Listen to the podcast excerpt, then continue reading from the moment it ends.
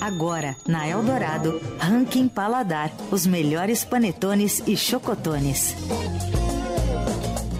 É isso, parceria nossa com o Paladar. Você acompanha a partir de hoje aqui no Fim de Tarde Eldorado, de hoje até quinta-feira, um pouco mais sobre esse processo de composição do ranking do Paladar com os melhores panetones e chocotones, que é sempre um ranking aguardadíssimo. Foi publicado neste domingo no Estadão, tanto no impresso quanto no digital. E aqui na Eldorado você tem a oportunidade de conhecer mais os, o que pensa o, os júris, os jurados, aqueles que participaram é. desse ranking.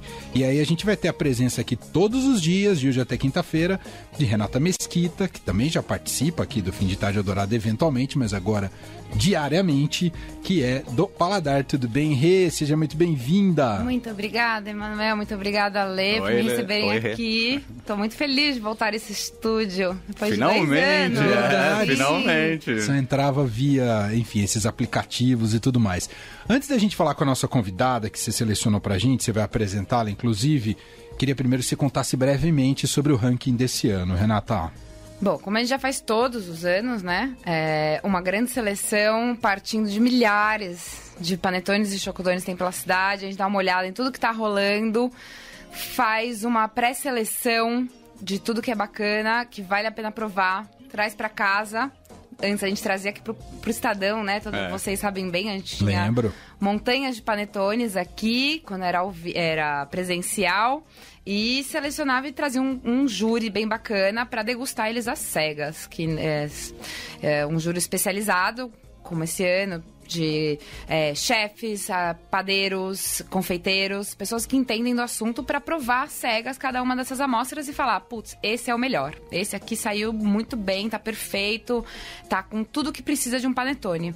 Que é exatamente isso que na verdade a Papoula Ribeiro, nossa, nossa convidada de hoje, vai contar pra gente. Porque a gente fala, ah, o que, que é o melhor panetone? Pra você é um, pra mim é outro, pro Leandro é outro, talvez. Cada um tem a sua, sua memória afetiva, mas tem a, a gente leva alguns critérios é, em, em, consideração, né? De, de, acordo com o que deve ser um panetone italiano, talvez, vamos dizer assim. E é isso que a Papoula, que é essa nossa convidada de hoje, que é a nossa jurada pelo segundo ano, porque ela é bárbara, ela entende muito do assunto, ela é padeira, ela começou há muitos anos atrás. Ela foi uma das que inaugurou e elaborou toda a concepção da Padoca no Mani, que é uma padaria bárbara aqui em São Paulo. Ela saiu em 2018, desde então ela está com curso, porque foi, é, enfim, ela está com curso online hoje em dia que chama Da Farinha ao Pão, é bárbaro, para quem quer aprender a fazer pão, de pessoas assim, nós, pessoas comuns que que passamos pela é, quarentena aprendendo a fazer pão. Nos cursos delas você aprende, de, sem brincadeira. Gostei. É interessante, hum. viu? Assim, eu sei que hum, você não tá mais em casa, mas e você já fez belos pães que eu sei. Continuo fazendo, continuo então, fazendo. Se hum. quiser aquele upgrade, assim, sabe? Fazer uma casquinha um pouco mais crocante, uns alvéolos um pouco melhores Segue ela no Instagram, porque mesmo sem o curso ela dá muita dica legal. Boa. Enfim, ela é fera no assunto. E ela, sempre no começo da degustação, a gente pede pra ela dar uma minaulinha para todo mundo. Assim, o que, que a gente tem que olhar nesse panetone para saber que ele é o panetone?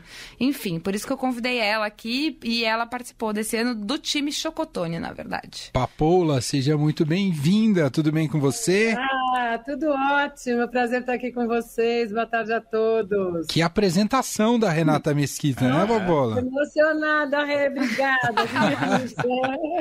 tão bom quanto comer um chocotone ouvir essas suas palavras tão gentis. Muito bom. É isso. Por onde a gente pode começar? O que, que você quer saber primeiro da Papola, Rê? Eu, como eu falo... Ah, tá vindo um barulho de WhatsApp. Eu não sei onde você tá, Papola, você tá com o WhatsApp ligado. Será que é o meu? É, ó, tá chegando. A turma tá querendo falar com você no WhatsApp.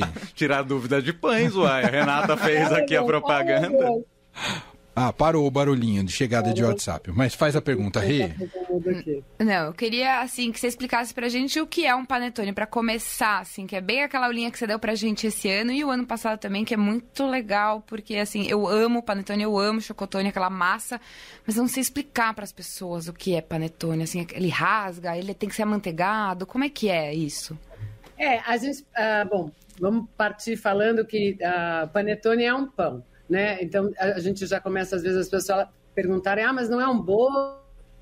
Não, ele é um pão, ele cumpre a, a tanto a construção da massa quanto a fermentação uh, de um pão.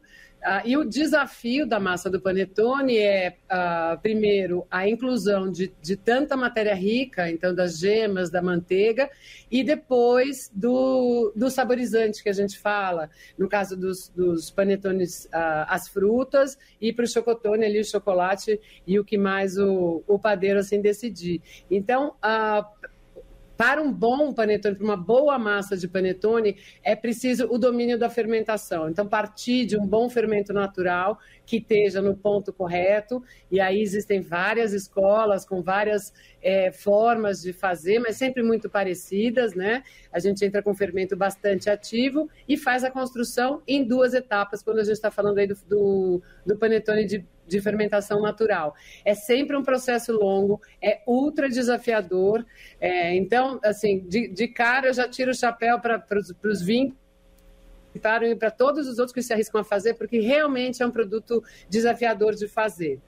A, a, aquela textura desfiada, ela vem muito da tanto da manteiga quanto o, os ovos. A gente fala que é uma, é uma textura briochada, que vem a, ali similar do brioche francês, que então ela, ela desfia. e o panetone gostoso, a gente tem ao mesmo tempo uma consistência na mordida, ele não pode ser nem muito seco e nem leve demais que a gente não, não sinta ele na mordida, e ser leve. Então, é, a gente junta aqui questões que parece que, que são antagônicas, né? Eu preciso dele com textura, ao mesmo tempo leve. Como é que eu faço isso? Nossa. Então, essa é, é difícil mesmo, não é brincadeira, não. É, e, e eu te perguntar, Papola, a gente tem muito até, enfim, pelo nosso modelo de consumo, a gente tem muita referência de um panetone industrial. Isso é um problema? A gente precisa desconstruir essa referência? Eu acho que é uma. Ah, eu queria tentar desligar esse WhatsApp aqui. é, muita coisa para mim. Vamos ver. É. é a gente, e, e, isso foi uma coisa bem, bem uh, global, mundial, né? O Panetone começou. Também existem várias histórias sobre o Panetone. A que eu acho que é a mais é, é, verossímil era um, um um, um paneton de Natal, quer dizer, um grande pão de Natal, que era um pão de frutas, que era feito comumente uh, já há muitos anos na Itália, e ele passa a ser feito numa forma metálica, ali por inspiração de um, de um empresário do, do, leste europeu que tinha essa referência uh, de um pão feito na forma que ficava então com aquela forma de cogumelo. Então lá para 1900 o panetone passa a ter essa cara de cogumelo e com a chegada do pirotini, que é a forma de papel, o panetone é uh, passa a ser feito para o mundo. Ele sai inicialmente de, de, de, de duas grandes fábricas italianas e, e passa a ser distribuído para todos os cantos e hoje é um, é, é, uma, é um efeito que é mundial. Então, não é só aqui no Brasil, é global, ah, que a gente passou longos anos comendo panetones que eram muito mais é, com essa cara de industrializado, com essências é, ah, industrializadas também, porque aquele cheirinho de Natal, ele vem de um cítrico, mas da fruta mesmo. Uhum. Mas com o tempo passou a ser uma essência, uma mistura como óleo essencial, uma mistura como uma essência de baunilha aqui para os leigos, né? Só que com cheiro de Natal. Então se perdeu durante muito tempo aquela coisa do natural. E ah, junto com esse movimento da panificação artesanal, que não é só aqui, é um fenômeno global também, retomaram Uh, foi retomada aí essa, essa loucura, essa, essa febre da busca do, do, panetone perfeito. Só nesses dois anos passados, a gente teve uh, vários livros de panetone juntando vários mestres do mundo afora só para falar de panetone. Então, é uma busca, uh, não é complicado da gente se adaptar ao que é melhor, na minha opinião. Uhum. Então, se a gente estava acostumado a comer um panetone é, bastante industrializado, quando você sente aquele, aquele cheirinho de Natal, aquele gostinho da fruta, mas é uma fruta melhor, mais, que, que é, é, mais delicada na boca, é um aroma que é mais agradável, que, que, que não deixa traços depois de daquele óleo que, que, é, que é um pouco rançoso das, das essências industriais. A gente prefere, facilmente a gente prefere. Acho que depois a, fica aí para para definir é, gosto mesmo, né? Prefiro esse, eu prefiro aquele. Quando é com mais frutas, esta fruta, aquela fruta, de um jeito ou de outro. Mas o bom é bom. Que legal. O bom a gente nota. Ô, Papola, aproveitando isso, você que degustou até do ano passado os panetones, esse ano os chocotones, como que você vê o cenário atual, assim, das padarias, tanto artesanais como as maiores também? Você acha que a gente está evoluindo? Que a gente evoluiu no processo de fazer bons panetones? Eu acho para ser super sincera, ano passado foi espetacular. Que ano passado, acho que a gente estava só com os guerreiros, os Jedi mesmo, porque em plena pandemia, o cara que ainda estava no pique de fazer um panetone e tudo mais, é, que, que dá um trabalho maluco, ir atrás dos ingredientes e, e dos processos. Ano passado eu fiquei boquiaberta ali com as, com as com todas as 10 amostras. Esse ano, eu acho que teve uma gourmetização hum. tanto do profissional padeiro quanto do panetone em si. Então a febre é maior, é, tem mais gente fazendo e quando mais gente faz a gente acaba incorrendo aí numa em, em coisas eu acho que um pouco gourmetizadas mesmo. Mas entendo que faça parte do processo. Do processo. Não, legal. A gente precisa passar por isso para ir separando e até para ir acostumando, né, como você falou, é, o paladar das pessoas para uma para um produto novo. E o bolso também, porque é um produto que tem um preço no final Ui, também sim. bem mais elevado, né? Queria voltar à massa do panetone e do chocotone. Tem uma diferença muito grande entre uma e outra? Porque imagino que ali a harmonização do chocolate com a massa ou da fruta com a massa seja um tanto diferente, né? Não, não tem. Não, não é. Perdão, não é necessário a gente é, trabalhar a massa de uma forma diferente. O que tem é a forma de, de inclusão para o final. O chocolate ele vai tender a derreter.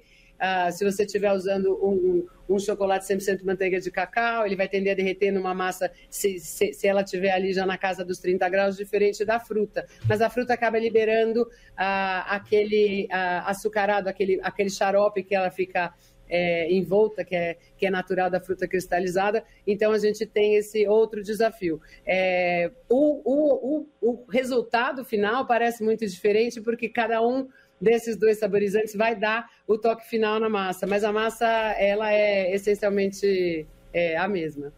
Papoula, vamos falar desse ranking aqui dos chocotones que a Renata nos contou que você participou. O que, que te chamou mais atenção e seu paladar nesse ranking dos chocotones? Nos chocotones, a gente viu ah, diversas formas de usar o chocolate. Isso é muito bacana, é, ver as pessoas buscando formas diferentes. A gente viu bastante, ah, tanto um chocolate mais cremoso, parecia numa forma de, de ganache. A Larissa percebeu isso ali do, no, durante o, a degustação. Ah, e as combinações Uh, umas mais felizes, outras nem tanto, mas bastante interessante também. Uh, a gente viu pouco chocotone, só chocolate. Uh, a gente viu mais o, o chocolate já trazendo também alguma outra, ou uma nota cítrica, ou uma castanha, alguma outra coisa. Muito rico. e eu acho que a rede fez essa pré-seleção, a gente viu só produtos.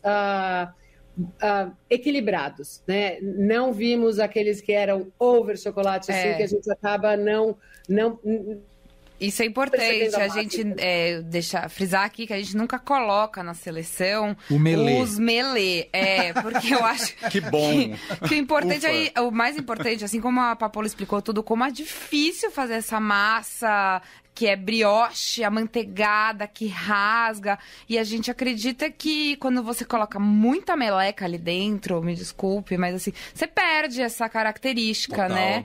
Então a gente privilegiou os que tratam o panetone como um panetone clássico, mas com chocolate, que a gente não renega ele. Dá para fazer bem feito, né, Papola? Os dois juntos.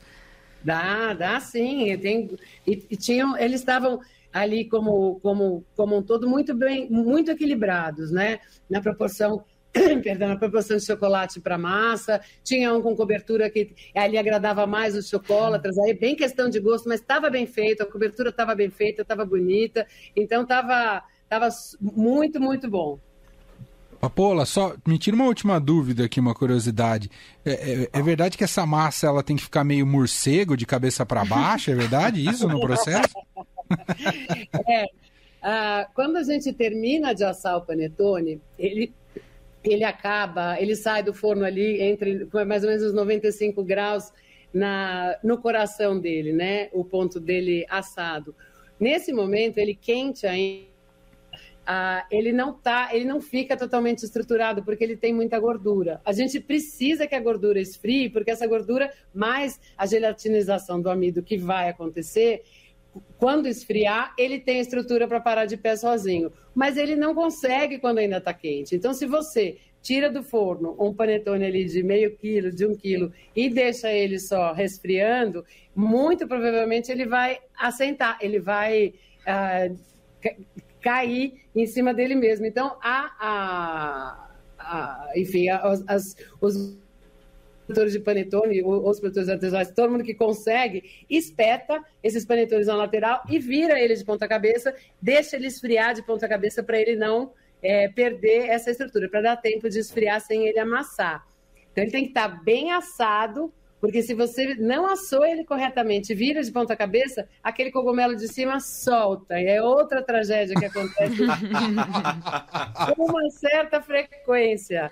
É, então, é, ele precisa estar assado corretamente, virar e depois de esfriar, você embala e, de preferência, só abre ele para provar depois de 24 horas. Meus alunos ficam desesperados. Professora, tem certeza que eu não posso provar ainda? Não pode. ele, Maravilhoso. Ele assenta melhor, ele, ele tem ele equaliza todo melhor se você deixar ele esfriar. É difícil. É Essa arte. é a parte mais difícil, eu acho. Muito bom. Papoula Ribeiro, algum recado final, Renata? Recado final. Bom, amanhã a gente tem uma, um, um, outro convidado, na verdade, que vai contar um pouco sobre esse processo todo. E, e assim, Vamos falar a verdade. Agora tá é parecendo um cão. Agora...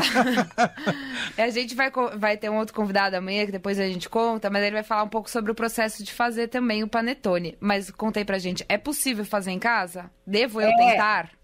É possível fazer em casa assim, às vezes até mais fácil a gente fazer numa escala pequena. É, se você estiver em casa, ele tira os dias que você vai estar. Tá, você tem que ir acompanhando passo a passo, dá trabalho. Dá trabalho sim, mas é super possível. Hoje a gente tem até acesso a, a, a farinhas especiais italianas que são necessárias para a gente conseguir incluir tanta gordura. É, mas se você for fazer com farinha nacional, aí às vezes até reduzir um pouquinho da gordura, fazer uma receita que seja um pouco mais fácil, mas dá certo sim. Tentem, façam, que fica uma delícia. E nada como um pão que a gente fez. É muito prazeroso, muito satisfatório a gente compartilhar e, e, e provar da nossa própria arte, né? Demais, Papola. Mas, bom, quem não quiser, quem não tiver tempo, quem não tiver paciência para esperar tudo isso, também vai lá no Paladar e confere os melhores e também não vai não vai tá, não vai perder seu tempo e vai comer o melhor o melhor panetone ou chocotone, chocotone. do ano, né? Só Eu acho que deviam provar os 10. Os 10 Tarefa para todo mundo. Vão um a um para provar porque vale a pena. É viu? divertido. Papola, pra gente te achar nas redes, você tá nas redes, Papola? Eu tô no Instagram, ah. Papoula Underline Ribeiro. Eu acho que eu sou a única papoula ainda. Se for papoula padeira, assim, só tem eu. É, e o meu site, onde, que é a plataforma onde eu faço os meus cursos online, é papoularibeiro.com.br. Então, espero vocês, quem gosta de fazer pão, junte-se a nós essa essa enorme comunidade aí que está fazendo pão em casa. Demais. Sensacional te ouvir. Obrigado por ter participado aqui com a gente. Um grande beijo, Papola. Obrigada a vocês, beijo para vocês. Beijo. beijo. Muito bom. Tchau, tchau. É isso, a Renata Mesquita volta amanhã com o ranking do paladar dos melhores chocotones e panetones. E é isso, com mais um convidado amanhã, né, Rê? Exato, amanhã eu conto mais. Boa. Você viu que você ficou com um compromisso diário aqui no programa, eu né? adorei. É adorei. isso. Vai ficar aqui, é isso.